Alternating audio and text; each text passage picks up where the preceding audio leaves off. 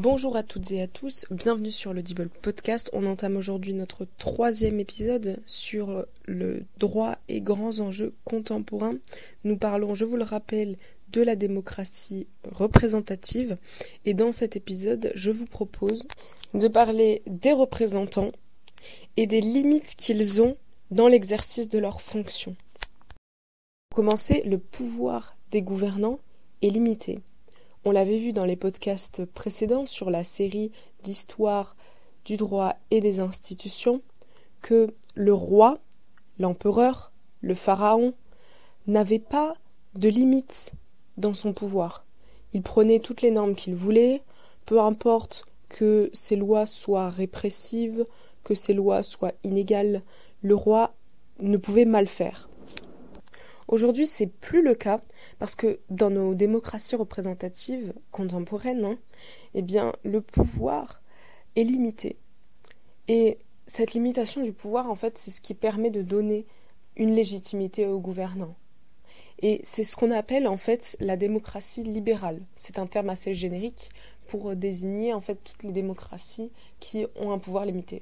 Mais elles sont limitées par quoi? Il y a plusieurs principes qui limitent le pouvoir notamment celui de la séparation des pouvoirs. Vous le savez, la séparation des pouvoirs a été théorisée par le philosophe Montesquieu dans son œuvre De l'esprit des lois en 1748. Et euh, ce principe de séparation des pouvoirs est éminemment présent dans notre Constitution. Et c'est à l'article 16 de la Déclaration des droits de l'homme et du citoyen qu'il est dit que, je cite, toute société dans laquelle la garantie des droits n'est pas assurée, ni la séparation des pouvoirs déterminée, n'a point de constitution. Et de ce principe découlent de nombreux articles dans la Constitution permettant à chaque pouvoir d'avoir ses propres fonctions, d'avoir ses propres organes politiques et de gérer chacun euh, ses propres missions. Ce qui signifie donc que les gouvernants ne peuvent pas se permettre de tout faire.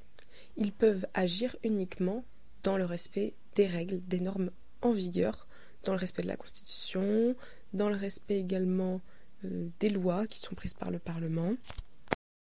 En France, nous avons décidé de nous doter d'un régime parlementaire. C'est-à-dire que nous avons choisi d'opter pour une séparation souple des pouvoirs et une séparation souple des pouvoirs, c'est lorsque le pouvoir exécutif et législatif ont chacun des moyens d'action réciproques. Donc c'est pas tout à fait ce que préconisait le philosophe Montesquieu, mais le problème auquel a été confrontée euh, la France et de nombreux régimes, c'est que dans la théorie de Montesquieu, il y a deux faiblesses. La première, c'est que cette théorie est incapable de garantir contre le despotisme de l'organe législatif c'est assez complexe parce que l'organe législatif, si on ne peut pas garantir son despotisme, c'est extrêmement difficile parce que la loi est au cœur de tout. La loi décide tout. Donc si le corps législatif outrepasse ses fonctions et qu'il est dominant par rapport au reste, c'est difficile pour le pouvoir exécutif de s'affirmer, pour le pouvoir euh, législatif également. Donc il y a un pouvoir assez important. Le pouvoir législatif, il est euh, vraiment le plus important en fait, un des trois pouvoirs, et c'est celui qui a le plus, une, plus grande, une plus grande importance.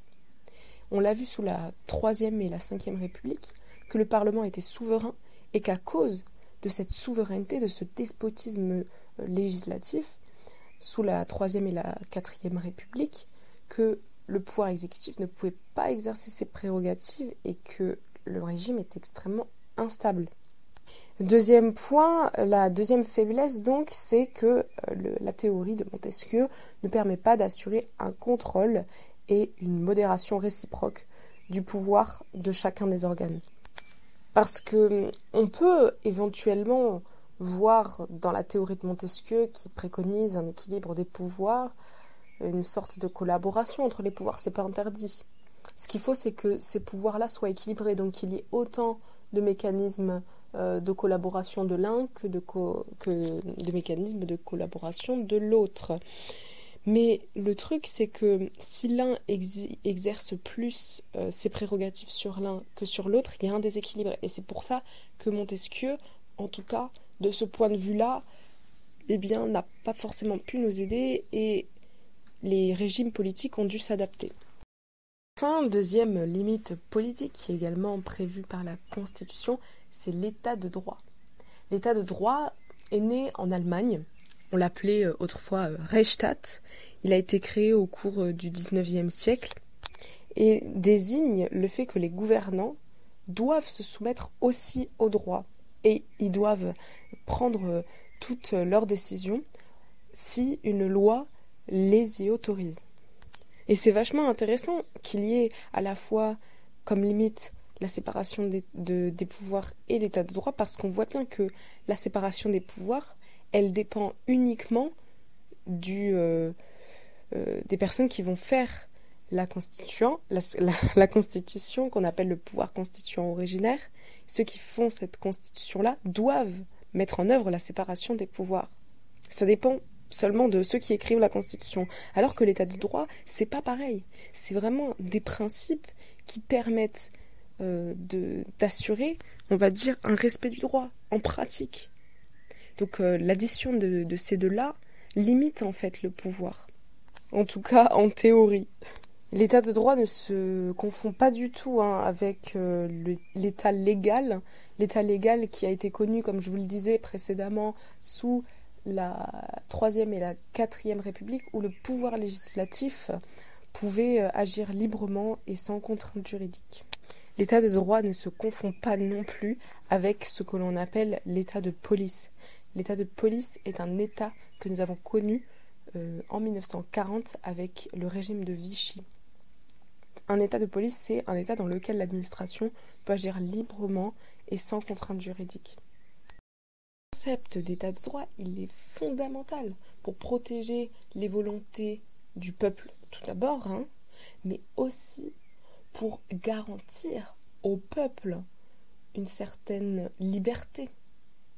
Parce que si le gouvernant ne respecte pas l'état de droit, le citoyen peut être persécuté.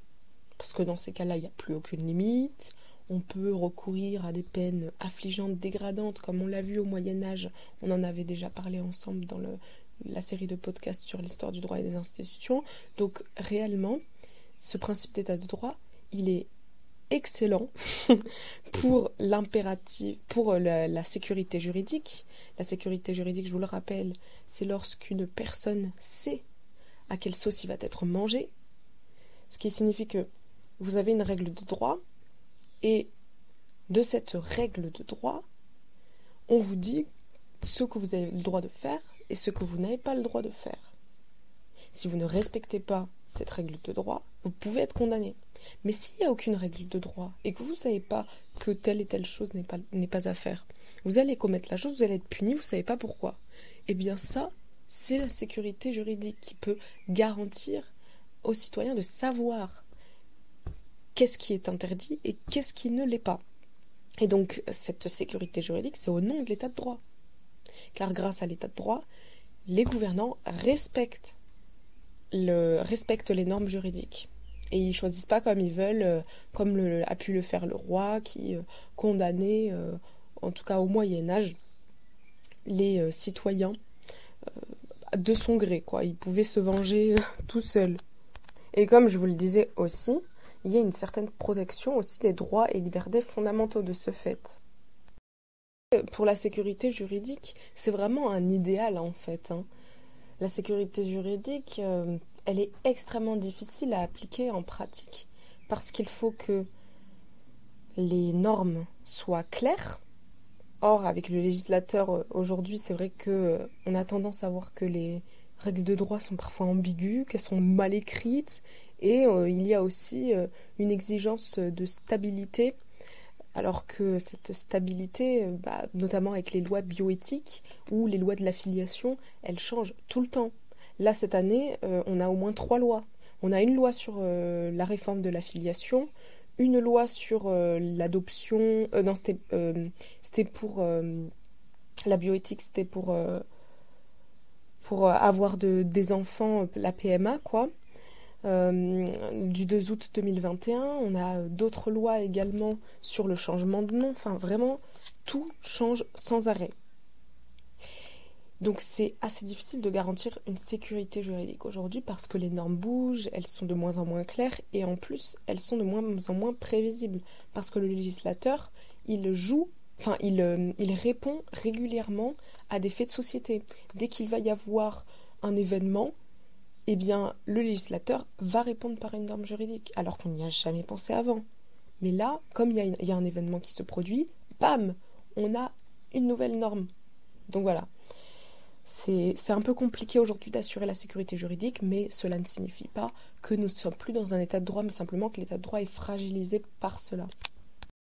Voilà, je viens de vous présenter donc ces deux principes fondamentaux pour protéger l'intérêt des citoyens, pour ne pas qu'ils subissent d'attaques et pour ne pas que les libertés soient atteintes. Mais maintenant, il faut aussi considérer que les gouvernants, au nom de la démocratie, doivent aussi représenter les volontés du peuple. il y a deux critères. Hein. C'est protéger les libertés, protéger les volontés du peuple, représenter effectivement le peuple, être représentatif du peuple. Quand je vous parle des droits de l'homme, il faut savoir que les droits de l'homme sont consacrés dans des textes nationaux et internationaux. Chez nous, en France, on a un texte qui s'appelle la Déclaration des droits de l'homme et du citoyen. Et dans ce texte, on a des droits fondamentaux comme euh, bah, la sécurité juridique dont je vous parlais, qui est consacrée à l'article 8 de la Déclaration des droits de l'homme et du citoyen, l'article 16 qui fait référence à la séparation des pouvoirs, l'article... Bon, il y a d'autres articles hein, qui font référence pareil aux droits de l'homme. Ensuite, on va avoir d'autres euh, textes qui vont faire référence aux droits de l'homme, notamment euh, la, prohibition de la peine de mort en France dans la Constitution de la République française. On a aussi d'autres règles euh, euh, de protection des droits de l'homme dans la charte de non la dans la comment on appelle ça le préambule de 1946 donc un préambule, en fait, c'est là où on va mettre le contexte politique, on va mettre la reconnaissance de la dignité humaine ou des droits fondamentaux, et ensuite vous avez des articles. C'est une sorte d'introduction le préambule en fait. Hein. Après vous avez des articles qui détaillent et tout ça. Et nous on n'a pas gardé les articles de 1946, de la Constitution de 1946, on a seulement gardé le préambule. Et dans ce préambule là, on a une reconnaissance aussi des droits et libertés fondamentaux. Voilà, ensuite au niveau international, on va avoir aussi des textes. La France a signé euh, lors du traité de Rome le 4 novembre 1950 la Convention européenne de sauvegarde des droits de l'homme et des libertés fondamentales. On parle souvent de la Convention européenne des droits de l'homme, c'est la même chose, mais là c'est la version originale. On a à l'article 12 la liberté matrimoniale, euh, la liberté aussi euh, la liberté est un droit fondamental aussi euh, consacré dans la peine, dans la prohibition des, peines inhumaines et dégradantes. Enfin voilà, je vous propose aussi de vous, promener un peu sur la Convention européenne des droits de l'homme. Sur ce site, sur son site, il y a aussi tous les articles qui sont développés. Il y en a très peu, donc c'est assez intéressant de les voir. Ensuite, il y a aussi en, le 16 décembre 1946 le pacte international relatif aux droits euh, civils et politiques et euh, aux droits économiques, sociaux et culturels. Voilà, c'est un peu long le, titre, mais comme son titre l'indique, voilà, c'est les droits économiques, sociaux. Euh, voilà, il y a pas mal d'éléments aussi sur ça qui, qui sont assez intéressants. Et en fait, ces textes-là, ils peuvent être appliqués au niveau national. Dans chaque juridiction, comme on peut invoquer les articles de la Constitution, on peut aussi invoquer les articles au niveau international. Dans un cas, par exemple, où, euh, je sais pas moi, il y aurait une détention euh, inhumaine et dégradante, l'avocat peut, devant le tribunal, dire écoutez, là, ce, cette peine que vous avez infligée à mon client, il est contraire à la Convention européenne des droits de l'homme, il est contraire à la Constitution, et donc euh, le juge peut statuer sur ça. et euh, libérer le client ou améliorer ses conditions de détention ou vous voyez. Donc pour en revenir aux représentants, ils sont limités par les textes nationaux et internationaux car si ils, euh, ils prennent des décisions contraires à l'intérêt de la population et des justiciables, ils peuvent se pourvoir devant une, devant une juridiction et faire valoir leurs droits grâce aux textes. Donc c'est vraiment les textes qui permettent euh, au peuple de euh, garantir leurs droits. Cette représentativité du peuple ne peut se faire que par le contrôle des représentants. Ce contrôle peut se faire par plusieurs biais. Les instruments de démocratie directe et de démocratie semi-directe.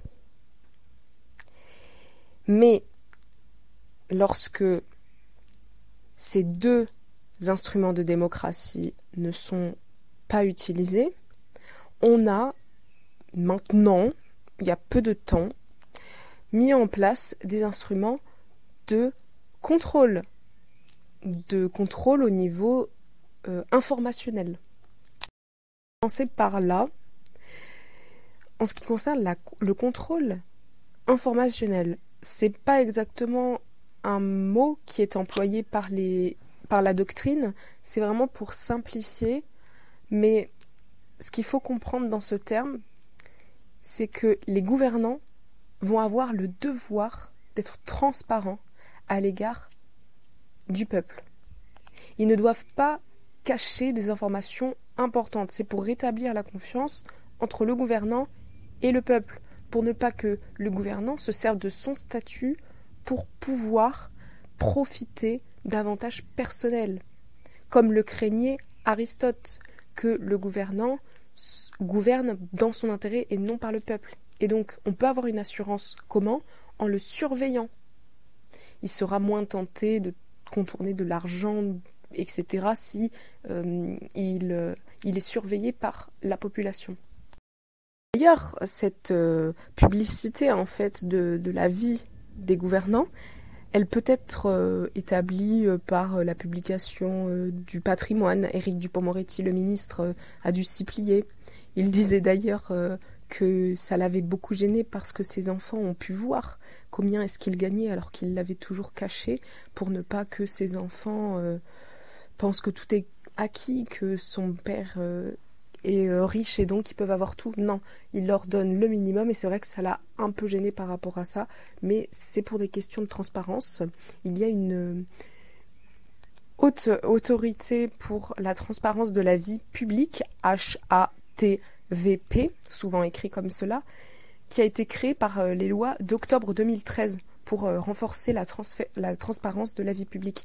Et d'ailleurs, ce qui est très intéressant, c'est que euh, il y a d'autres juristes hein, qui ont pensé à cette question-là, surveiller le, les gouvernants par la publicité de leur situation personnelle.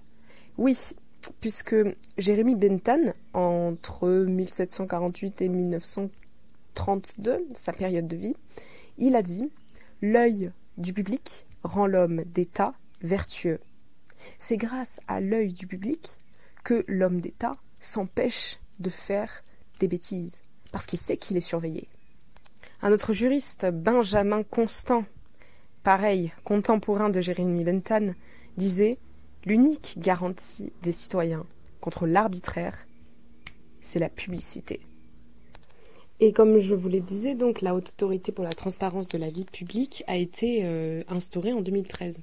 Et en fait, en 2013, ce qu'il faut savoir, c'est qu'en France, il y a eu une affaire qui a fait beaucoup de bruit, une affaire des sangs contaminés, où en fait, on, s'était rendu compte que le sang qui avait été euh, donné, en fait, était contaminé et qu'il n'avait euh, pas été décontaminé, puisqu'il y avait des erreurs.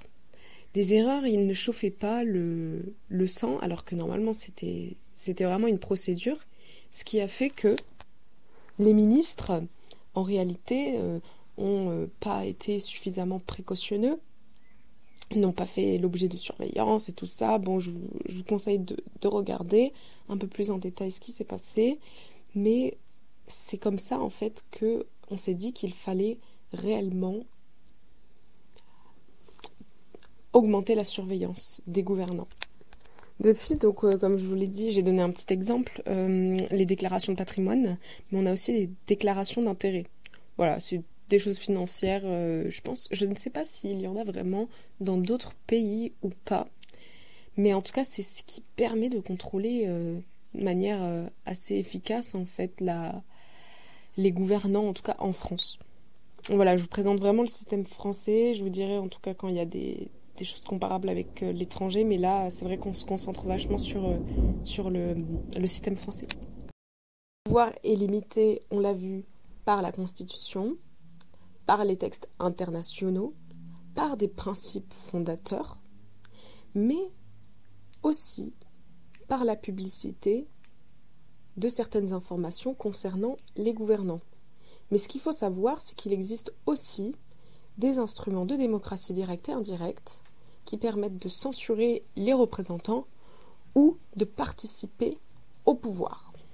Et c'est là où va pouvoir intervenir le mécanisme de certains pays parce qu'en réalité la France a opté pour des instruments euh, de démocratie euh, directe, euh, mais elle n'a pas encore exploré l'ensemble des possibilités permettant de contrôler les gouvernants. Donc, on va avoir quelques perspectives en droit comparé que je vais pouvoir vous présenter et qui peuvent nous aider aussi à comprendre que la France n'est pas le, pays le plus démocratique et le plus, euh, on va dire, euh, contrôleur des, des représentants.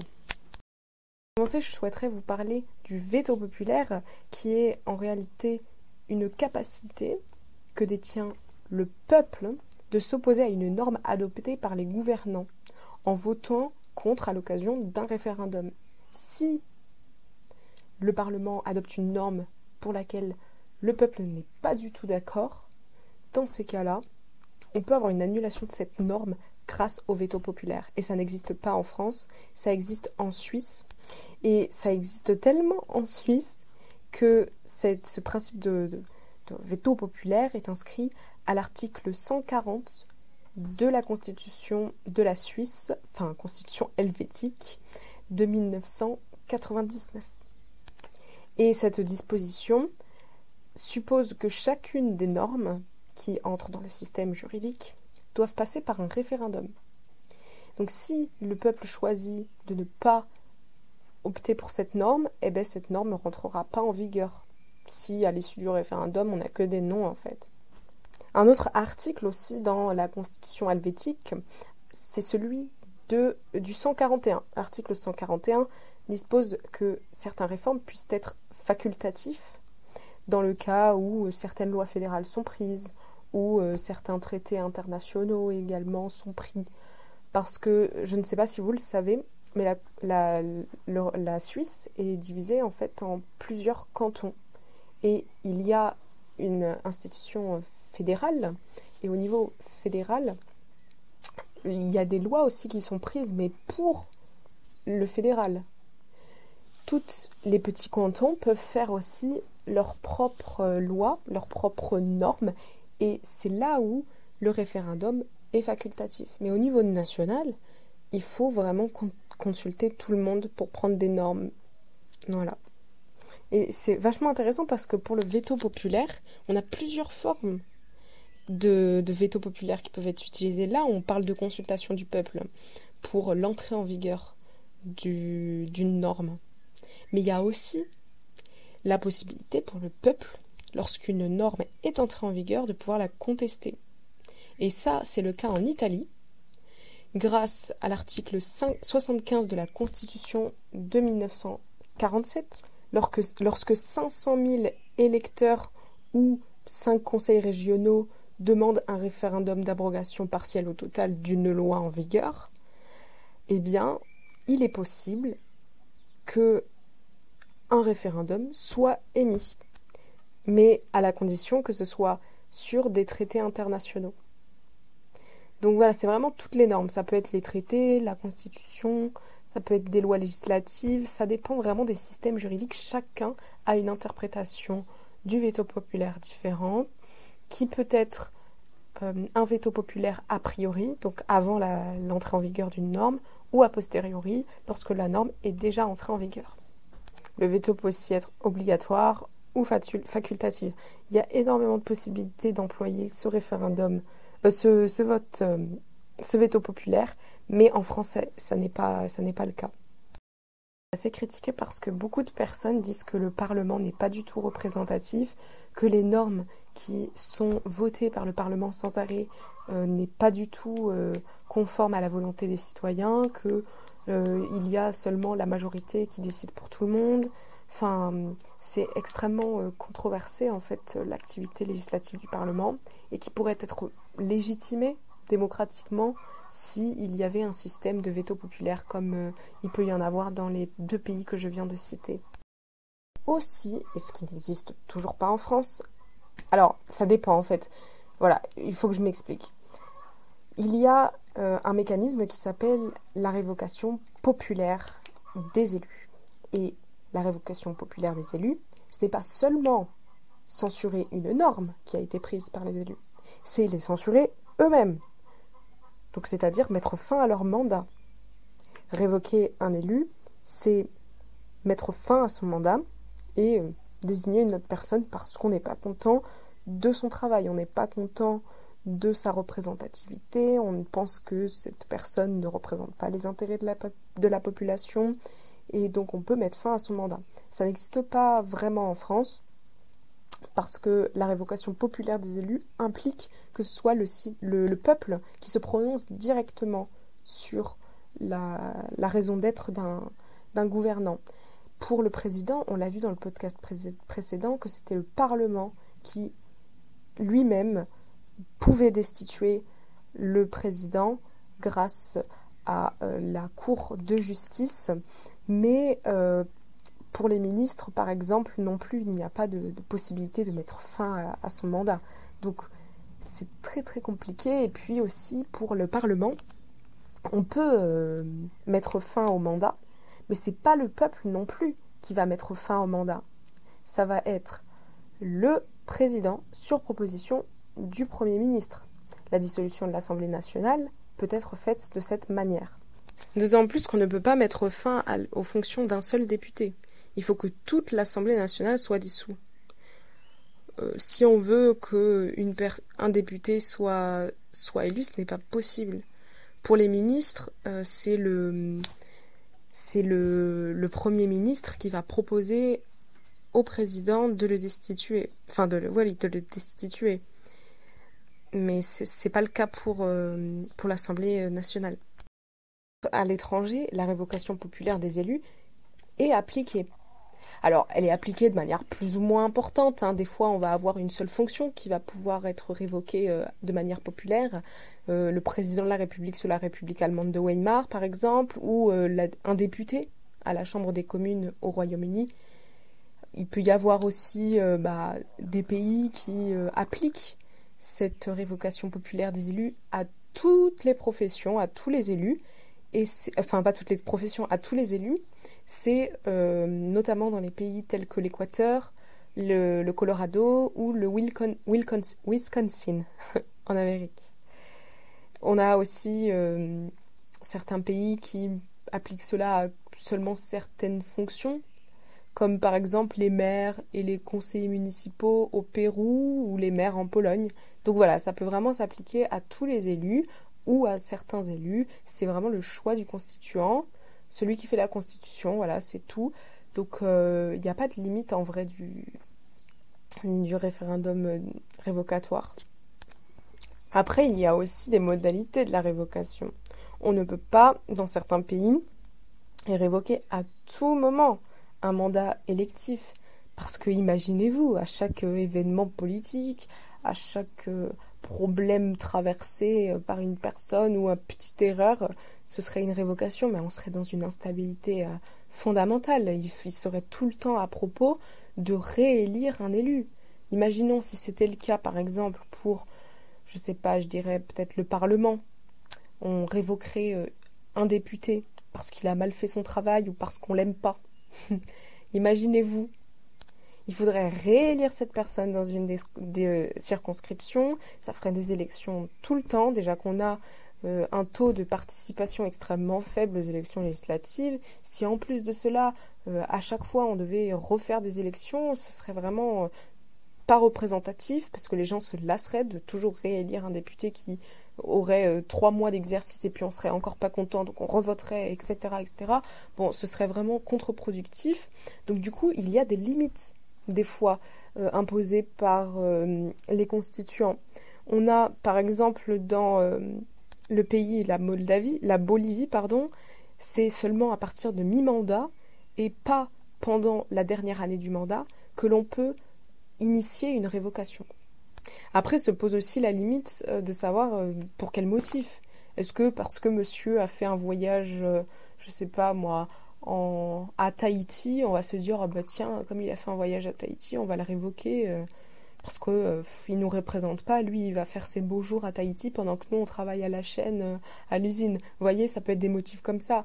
Il y en a qui ne mettent, il y a certains pays qui ne mettent pas du tout de limites par rapport à la révocation.